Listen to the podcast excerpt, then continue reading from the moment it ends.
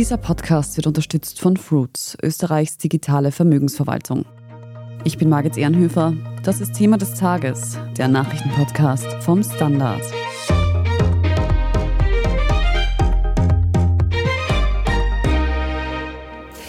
Februar ist noch nicht ganz vorbei und bereits sieben Frauen sind in Österreich im heurigen Jahr offenbar von Männern getötet worden. Eine Frau und ihre 13-jährige Tochter in der Erdbergstraße im dritten Bezirk. Die Verhandlung nach dem Ehemann und Vater läuft. In Wien sind am Freitagabend im 20. Bezirk drei Frauen mit einem Messer getötet worden. Getötet wurde heute früh auch eine 84-jährige Frau in Eschenau im Bezirk Lilienfeld, offenbar von ihrem 93-jährigen Lebensgefährten. Innerhalb weniger Tage wurden in Österreich fünf Frauen und ein Mädchen getötet. Die Täter waren dabei immer Männer. In der Berichterstattung war deshalb schnell die Rede von Femiziden. Diese Form von tödlicher Gewalt basiert innerhalb eines Kontextes, den man einfach mit Patriarchat umschreiben könnte. Letztendlich geht es einfach darum, um eine niedrigere Bewertung von Frauen oder von Frauenleben. Wir sprechen heute darüber, was die jüngsten Vorfälle über den Gewaltschutz in Österreich aussagen und wir sehen uns an, warum die Beurteilung von Femiziden als solche so schwierig, aber dennoch notwendig ist. Beate Hausbichler, du verantwortest hier beim Standard das geschlechterpolitische Ressort Die Standard. Nora Mann, du bist Redakteurin in der Standard Außenpolitik und beschäftigst dich auch viel mit feministischen Themen. Wir haben es eingangs gehört, in Österreich sind in den vergangenen Tagen fünf Frauen und ein Mädchen getötet worden. Nora, kannst du noch mal rekapitulieren, was ist denn passiert? Ja, also es war eine wirklich schwere Woche. Es waren viele Fälle von tödlicher Gewalt gegen Frauen auf einmal, die passiert sind. Am vergangenen Freitag kam die erste Meldung, dass eine 51-jährige Frau und ihre 13-jährige Tochter tot aufgefunden wurden in Wien in ihrer Wohnung. Sie wurden wahrscheinlich erstickt oder erdrosselt und tatverdächtig war dann eben der Partner von der Frau der später Suizid begangen hat. Und nur wenige Stunden später, also noch am selben Tag, am Freitag, kam die nächste Nachricht, dass in Wien-Brigittenau drei Frauen, Sexarbeiterinnen, erstochen worden sind und dass da noch irgendwie die Berufsrettung eingetroffen ist am Tatort, aber einfach nichts mehr tun konnte für die Opfer. Tatverdächtig in dem Fall war ein afghanischer Asylwerber, der sich auch selbst verletzt hat. Und dann nur drei Tage später gleich wieder die nächste Meldung. Eine 84-jährige Frau wurde in ihrem Wohnhaus erschossen aufgefunden. Und tatverdächtig war in dem Fall eben auch wieder ihr Partner, der auch Suizid begangen hat. Ja. Und am Donnerstag kommt noch die grauenvolle Meldung dazu, dass eben ein dramatischer Fall von sexuellem Missbrauch und auch Vergewaltigung eine Zwölfjährige in Wien betrifft, wo eben mehrere derzeit aktuell heißt bis zu 14 Burschen beteiligt sein sollen. Diese verschiedenen Fälle von Gewalt an Frauen, die haben viele Menschen schockiert, gerade auch, weil es innerhalb weniger Tage passiert ist. Beate, was sich da viele wahrscheinlich fragen, wie kann denn das sein? Wieso passiert das in Österreich? Wieso können Frauen hier nicht ausreichend geschützt werden? Also ich muss sagen, bis vor einer Woche hatte ich das Gefühl, das könnte wirklich ein besseres Jahr werden. Also es waren bis 23. Februar 2024, also heuer, ist eine Frau in Tirol im Jänner getötet worden und deshalb hat es so ausgesehen, dass es wirklich ein Jahr werden könnte, wo es nicht ganz so viele Femizide gibt. Also es ist einfach jedes Jahr dasselbe, dass wir uns ungefähr, also diese Hoffnung ist jetzt natürlich nicht mehr da, aber das wirklich ungefähr immer auf eine Zahl von knapp 30 Frauen sich einbändelt. Jedes Jahr. Und das ist schon sehr seltsam, dass das so eine konstante Zahl ist, dass es so eine konstant hohe Zahl ist. Und da muss man sich dann einfach fragen, greifen die Maßnahmen, die es gibt, noch nicht? Greifen sie womöglich generell nicht oder zu wenig? Und was wird da übersehen, dass das sich einfach noch immer nicht merklich bessert? Das ist das eine. Und das andere ist, dass es schon, dass man ja, jetzt reden auch wir darüber, wir reden ja, im Podcast haben wir schon oft über das Thema geredet, aber trotzdem ist die Aufmerksamkeit ja sehr stark in Wellen da. Also dieser Handlungsdruck, der dann auch auf die Politik entsteht, in so einer Zeit wie jetzt gerade, der müsste eigentlich das ganze Jahr über aufrecht bleiben. Auch die Empörung und das Entsetzen über diese Fälle, weil, wie gesagt, es pendelt sich immer auf ein hohes Maß ein und ich denke, das können wir uns nicht leisten, dass das immer nur so in Phasen und schubweise kommt, sondern das muss einfach anhalten. Und noch zu deiner Frage, wie kann das passieren? Was ganz deutlich ist, dass in den allermeisten Fällen die Partner oder die Ex-Partner die Täter oder die mutmaßlichen Täter sind. Und das bedeutet auch, es gibt womöglich gemeinsame Kinder. Man hat viele Jahre gemeinsam verbracht. Es ist in vielen Fällen ein Täter, den man geliebt hat oder vielleicht noch immer liebt. Das ist auch bei den Betroffenen, bedeutet das auch eine große Ambivalenz. Das ist eben das besonders Schwierige, dass diese Gewalt gegen Frauen halt im eigenen Zuhause, im privatesten Raum stattfindet und dass man insofern mit diesem Täter anders umgeht, wie wenn man jetzt auf offener Straße ausgeraubt wird. Ja, also das ist ganz wichtig zu sehen, auch dahingehend, weil es ja immer heißt, ja, Frauen müssen müssen sich melden, erst dann können wir was tun. Das stimmt natürlich, aber diese Dynamik und dieses Nahverhältnis, das ist natürlich eine ganz schwierige Sache. Du hast vorhin gesagt, die Aufmerksamkeit tritt in Phasen auf, in Wellen.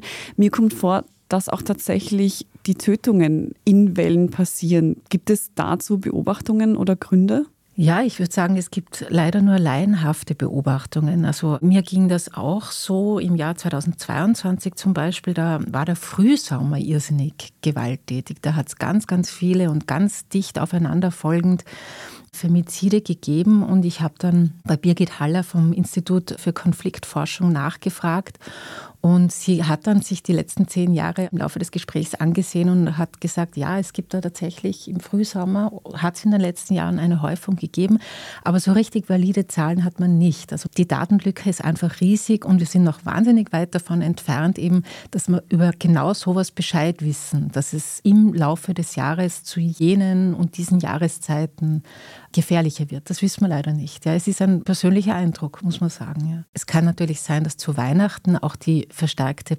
Prävention hilft. Vor den Feiertagen wird schon viel darauf aufmerksam gemacht, dass das kein ungefährlicher Zeitpunkt ist. Das wissen wir ja alle, dass viel gestritten wird in Familien an Weihnachten. Das ist möglich, aber das liegt leider alles ziemlich im Dunkeln. Nora hat uns eingangs die Fälle der vergangenen Tage geschildert. Sie sind doch jeweils recht unterschiedlich, haben aber gemeinsam, dass eben ein Mann der Täter war. In der Berichterstattung wurde dann schnell von Femizid gesprochen. Beate, auch du hast den Begriff schon verwendet. Was bedeutet denn Femizid genau? Meistens wird Femizid so umschrieben, das ist eine Tötung einer Frau oder eines Mädchens, weil sie eine Frau oder ein Mädchen ist. Also ein Mord oder eine Tötung aufgrund des Geschlechts. Also so wird das meistens beschrieben. In den 70er Jahren hat das eine Soziologin, die Diana Russell, diesen Begriff aufgebracht und er wird seitdem immer häufiger verwendet.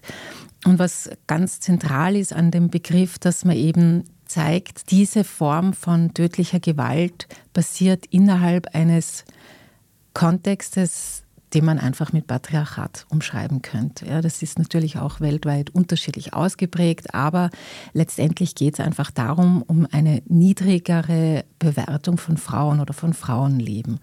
Und ich finde es deshalb auch sehr gut und wichtig, diesen Begriff zu verwenden, dass man sagt, es geht jetzt nicht nur um das Tötungsdelikt, sondern es geht auch darum, dass Frauen womöglich ökonomisch abhängig sind, dass es ein Überlegenheitsgefühl vieler Männer gibt gegenüber Frauen, dass diese Arbeiten, die sie verrichten, auch von der Gesellschaft gering geschätzt werden.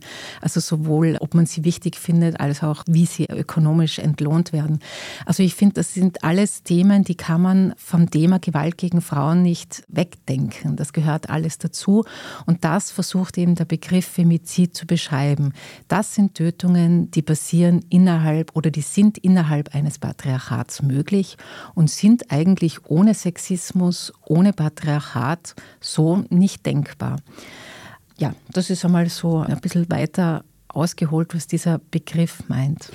Kann man dann bei den aktuellen Fällen von Femiziden sprechen? Ja, da geht man dann eher ins Detail. Also Feministinnen, Aktivistinnen, Gewaltschutzexpertinnen sprechen definitiv immer von Femizid. Also es kommt ein bisschen darauf, wer spricht, ob man von Femizid sprechen kann. Eine Juristin wird da schon vorsichtiger sein, weil es kein juristischer Begriff ist und auch kein kriminologischer Begriff, weil es einfach keine Einheitlichkeit gibt. Also es gibt keine europa- oder weltweite Definition von Femizid. Es gibt immer eine Annäherung, die stimmt weit weitgehend auch überein.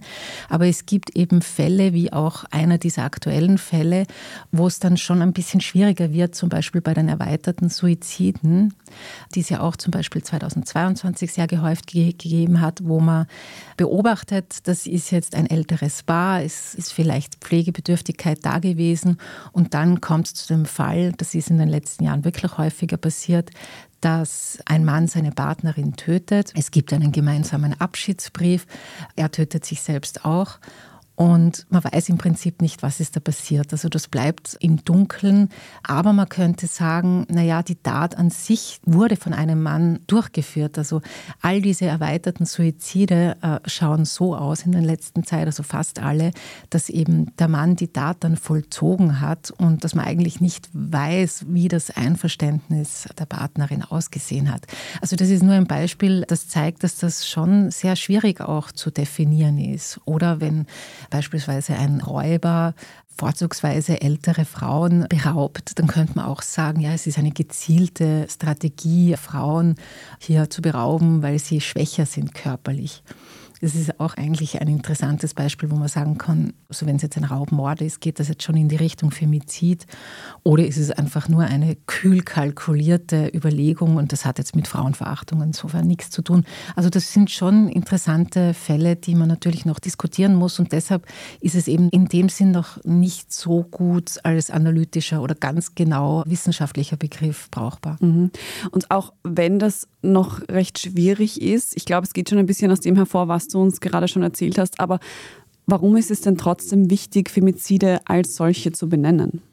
Ja, eben aufgrund dessen, was ich vorhin gesagt habe, weil es einfach mit diesem Begriff kann man schnell zeigen, die Tötungen an Frauen sehen ganz anders aus als die an Männern. Also Männer werden eher im öffentlichen Raum ermordet, Frauen eindeutig im privaten, in den eigenen vier Wänden und eindeutig hat es einen enormen Überhang, dass es Ex-Partner und Partner sind. Ja, also mit Femizid, diese ganz großen Unterschied bei den Tötungen an Männern und Frauen, den kann man relativ schnell aufzeigen damit und eben auch die gesellschaftlichen Verhältnisse mit betonen.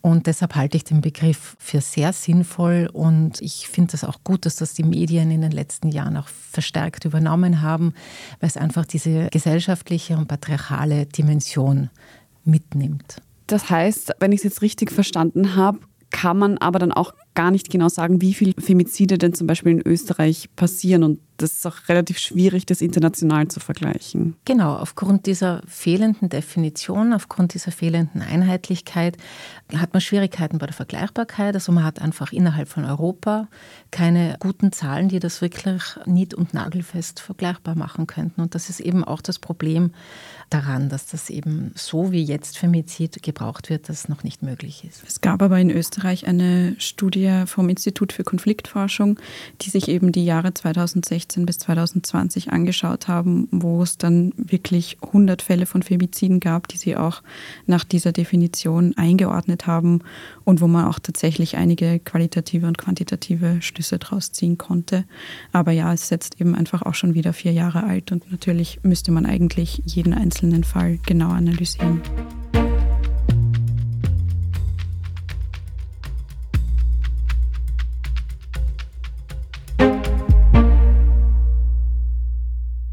Manche lieben es, sich mit Finanzmärkten und Investmententscheidungen zu beschäftigen.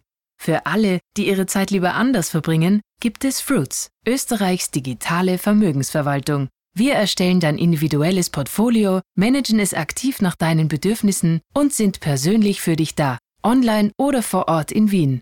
Mit dem Gutscheincode Thema des Tages kannst du Fruits jetzt gebührenfrei kennenlernen auf www.fruits.io. Anlagen sind mit Risiken verbunden. Standard-Podcasts gibt es ja wirklich schon zu jedem Thema. Also fast jedem. True Crime. Thema des Tages. Lohnt sich das? Inside Austria. Serienreif. Besser leben. Rätsel der Wissenschaft. Edition Zukunft. Und, und, und. Aber nicht jeder hat die Zeit, das alles zu hören. Und manchmal möchte man sich einfach nur ein paar Minuten beschallen lassen. Ich bin Scholt Wilhelm. Und ich bin Margit Ehrenhöfer. Ab sofort bringen wir auch Highlights unserer Podcasts. Für zwischendurch, wenn mal weniger Zeit ist. Diese kurzen Ausschnitte nennen wir Shorts. So wie eine kurze Hose. Oder eine kurze Geschichte. Okay. Und Shorts vom Standard finden Sie jetzt überall, wo es Podcasts gibt. Diese Häufung von Femiziden in der letzten Woche und auch der neuere Fall wieder von Gewalt gegen dieses Mädchen hat auch die Frage aufgeworfen, ob es in Österreich denn überhaupt ausreichend Maßnahmen gibt, um Frauen und Mädchen vor Gewalt zu schützen oder ob die Politik da mehr tun müsste. Wie würdet ihr das beurteilen? Generell eine schwierige Frage. Ich glaube, ich würde sagen, dass es auf jeden Fall einen rhetorischen Fortschritt gibt, dass wir anders über dieses Thema reden als noch vor ein paar Jahren. Wie Beate gerade ausgeführt hat, das Wort Femizid ist einfach etwas, was viel präsenter ist als noch vor ein paar Jahren. Es kommen deutlich mehr Gewaltschutzexpertinnen zu Wort, denen man auch zuhört. Das Ganze wird auf einer strukturellen, gesamtgesellschaftlichen Ebene diskutiert und nicht anhand von Einzelfällen, die aus Grund von Eifersucht irgendwie oder anderem begangen wurden, sondern wir wissen jetzt einfach und wir behandeln das Problem in anderer Form, dass da halt einfach auch patriarchale Gewalt dahinter steckt.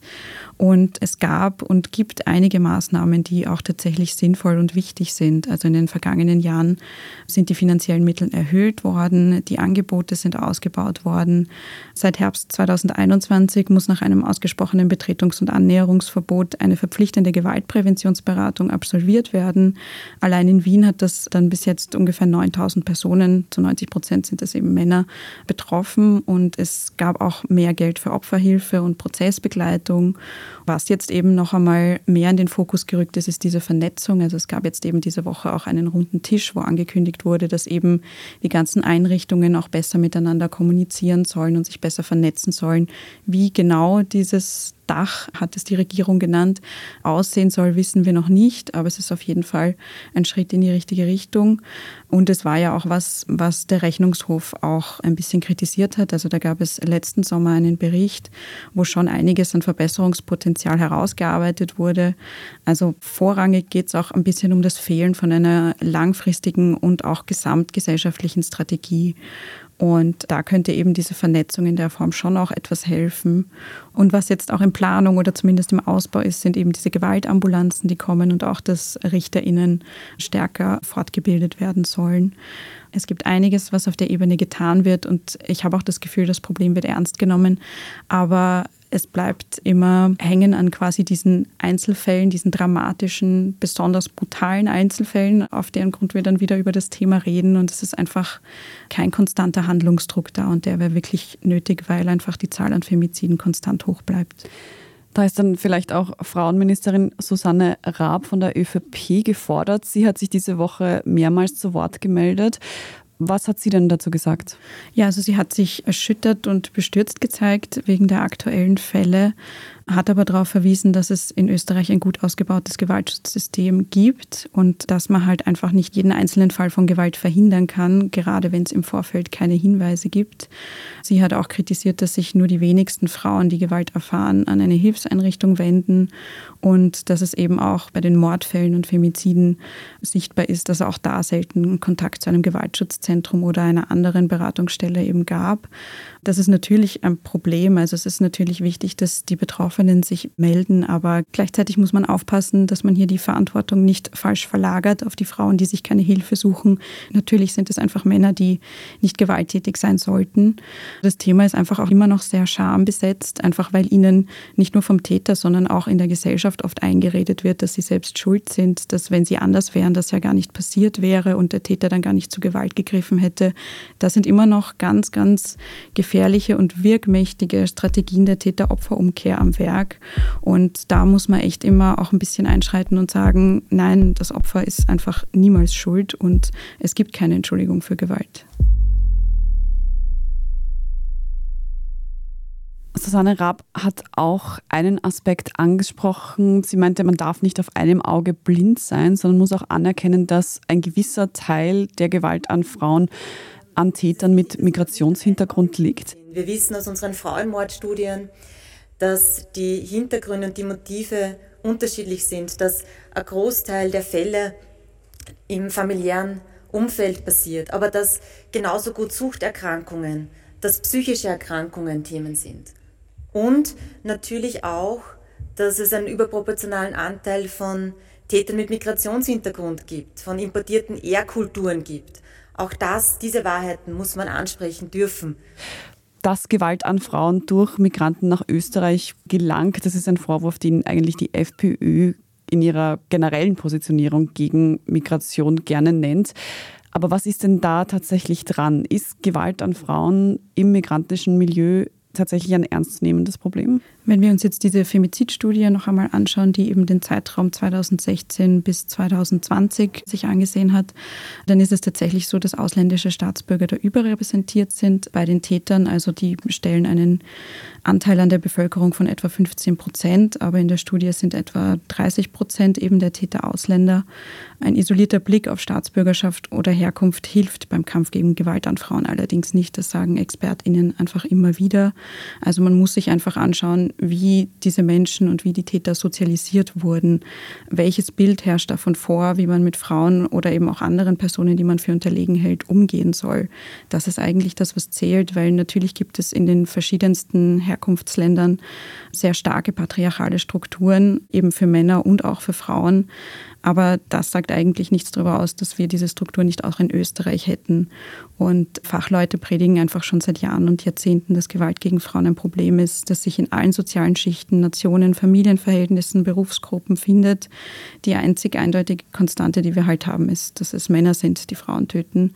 Und die stehen eben in den meisten Fällen in einem nahe Verhältnis zu den Opfern. Wenn wir uns jetzt nicht nur Femizide anschauen, sondern auch Anzeigen, zum Beispiel im Fall von Vergewaltigung oder sexuellem Missbrauch, auch da gibt es eben diese Überrepräsentanz von ausländischen Staatsbürgern, wo man aber auch gewisse Aspekte einfach berücksichtigen muss, nämlich dass aus gewissen Ländern halt tatsächlich zu einem großen Teil junge Männer eingewandert sind und dass dann natürlich genau diese Alters- und Geschlechtsgruppe betrifft, die dann einfach sehr stark vertreten ist bei genau solchen Delikten. Und es ist nun mal tatsächlich so, also das zeigen auch Studien, wenn es tatsächlich eine ethnische Fremdheit zwischen Opfer und Täter gibt, dann erhöht sich das Anzeigerisiko im Durchschnitt um mehr als das Doppelte. Wo könnte man dann vielleicht trotzdem ansetzen, um diese Wertehaltungen aufzubrechen? Ja, ganz wichtig ist mehrsprachige Täterarbeit, also dass es die nicht nur auf Deutsch oder eben Englisch gibt, sondern in vielen Bereichen. Da gibt es auch bei der Männerberatung eben einen eigenen Ansatz dazu und das ist auch sehr wichtig. Und auch eben bei der Prävention, bei der Bubenarbeit schon in der Schule anzusetzen und auch das mehrsprachig anzulegen, ist natürlich etwas, was dann viele erreichen würde. Du hast vorhin gesagt, 30 Prozent der Täter haben ausländischen Hintergrund. Das sind 70 Prozent, die das nicht haben. Gibt es noch andere Hintergründe, vor denen Frauen häufiger Opfer von Gewalt werden? Kann man das festmachen? Ja, also besonders gefährlich sind Trennungen. Darauf weisen auch ExpertInnen immer wieder hin. Ja, und was auch noch sehr, sehr wichtig ist zu erwähnen, ich habe letzte Woche mit Nicole Gretschi vom Gewaltschutzzentrum in Wien gesprochen. Es gibt immer sehr viel Kritik, was alles noch besser gemacht werden müsste und wo es womöglich blinde Flecken gibt. Aber es ist auch generell wichtig zu vermitteln, dass es Hilfe gibt und dass man eben schon weiß, dass dieses System auch funktioniert. Es gibt in jedem Bundesland Gewaltschutzzentren.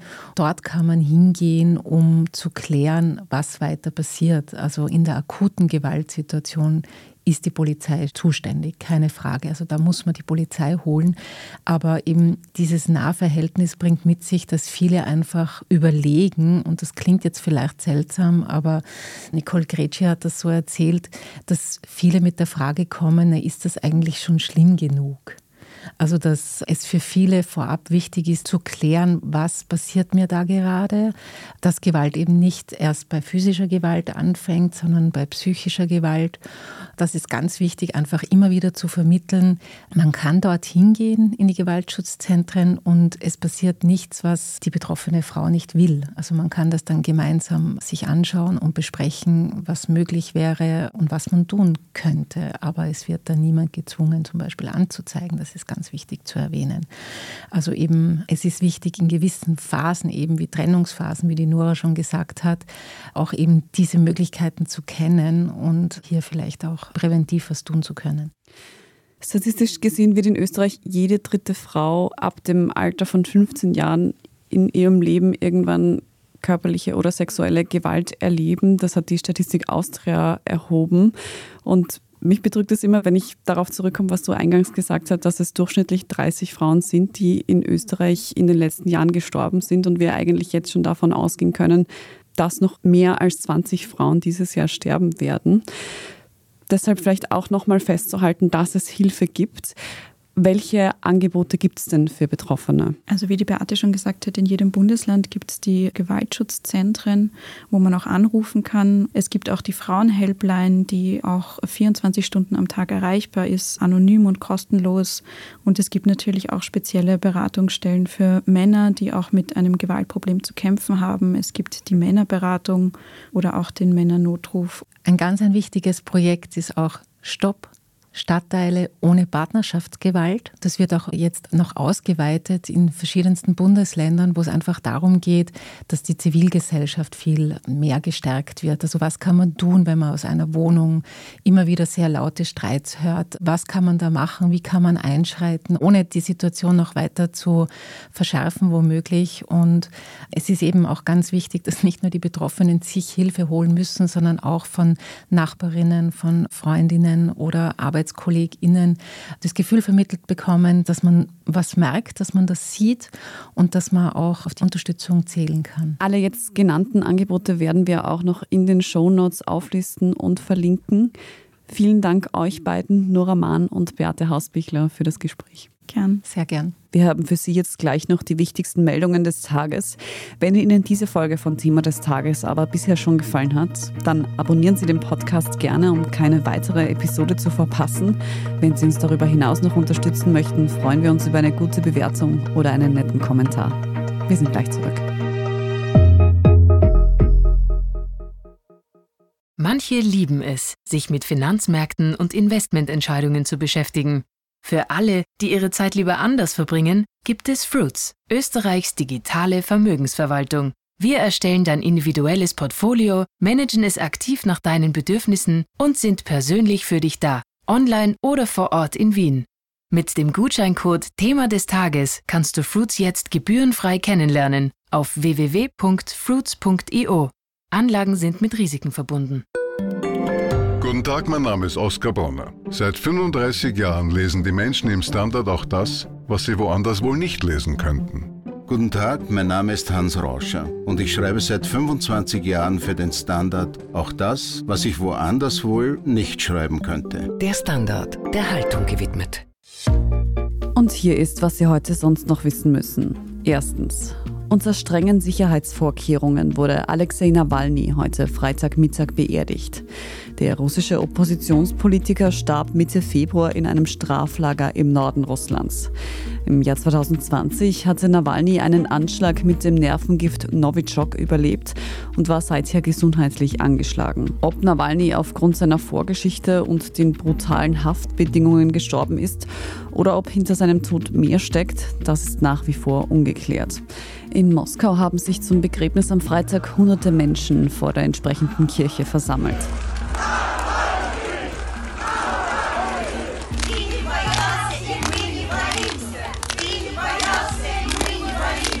Er hatte keine Angst. Wir haben auch keine, rief die Menschenmenge dabei. Nawalny wurde anschließend am Borissow-Friedhof im südlichen Moskau beigesetzt. Zweitens.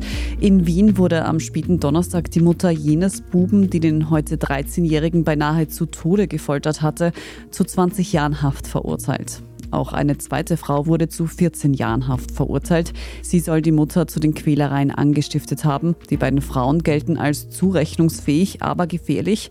Die Staatsanwaltschaft forderte deshalb eine Unterbringung in einem forensisch-therapeutischen Zentrum. Die Urteile sind jeweils nicht rechtskräftig. Der Bub wurde im November 2022 stark unterkühlt und unterernährt gefunden. Die Mutter hatte ihn unter anderem in eine Hundebox gesperrt.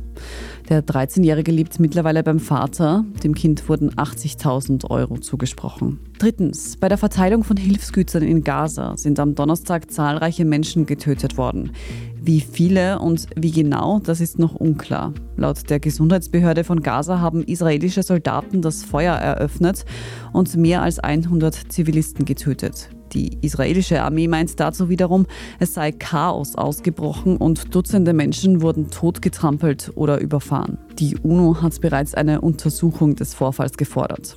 Alle Updates dazu lesen Sie im Nahost-Ticker live auf der Standard.at. Und viertens, Jan Marschalek, der flüchtige Manager des einstigen Finanzriesen Wirecard, war und ist vermutlich ein russischer Spion. Seit der Österreicher mit dem Zusammenbruch von Wirecard untergetaucht ist, wurde darüber schon spekuliert. Wie Recherchen von Standard, Spiegel, ZDF und The Insider nun enthüllen, bewegt sich Marschalek seit mindestens zehn Jahren in Kreisen des russischen Geheimdienstes. Seine Identität hat er nach der Flucht gegen die eines russisch-orthodoxen Priesters getauscht. Danach soll Marschalek einen Spionagering geleitet haben, der mutmaßlich sogar Entführungen bis hin zu Attentaten in Europa plante. Die ganze Geschichte liest sich wie ein Agenten-Thriller. Wie genau das Doppelleben des Jan Marschalek ausgesehen hat und was wir heute über seinen Aufenthalt wissen, das hören Sie ab morgen in einem Dreiteiler unseres Schwester-Podcasts Inside Austria. Alles weitere zum aktuellen Weltgeschehen finden Sie wie immer auf der Standard.at. Falls Sie der Podcast-Redaktion etwas mitteilen möchten, dann schreiben Sie uns gerne an podcast.derstandard.at. Und wenn Sie unsere journalistische Arbeit unterstützen möchten, dann geht das am einfachsten mit einem Standard-Abo. Alle Infos dazu gibt es auf abo.derstandard.at. Ich bin Margit Ehrenhöfer. Danke fürs Zuhören, Papa und bis zum nächsten Mal.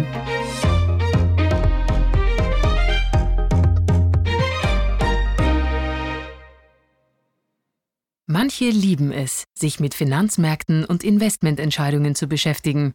Für alle, die ihre Zeit lieber anders verbringen, gibt es Fruits, Österreichs digitale Vermögensverwaltung. Wir erstellen dein individuelles Portfolio, managen es aktiv nach deinen Bedürfnissen und sind persönlich für dich da, online oder vor Ort in Wien. Mit dem Gutscheincode Thema des Tages kannst du Fruits jetzt gebührenfrei kennenlernen auf www.fruits.io. Anlagen sind mit Risiken verbunden.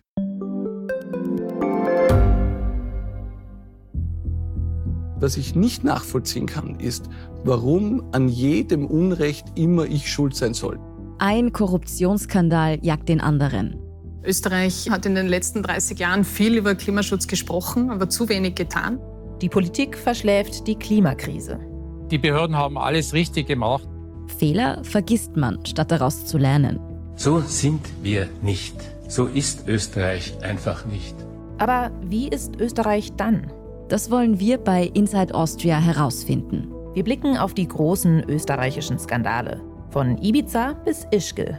Wir wollen wissen, wer dafür in der Politik die Verantwortung trägt. Und wir schauen genau hin, wo Österreich über seine Grenzen hinaus mitmischt. Vom Wirecard-Skandal bis zum Ukraine-Krieg. Das ist Inside Austria von Standard und Spiegel. Jeden Samstag eine neue Folge, überall, wo es Podcasts gibt.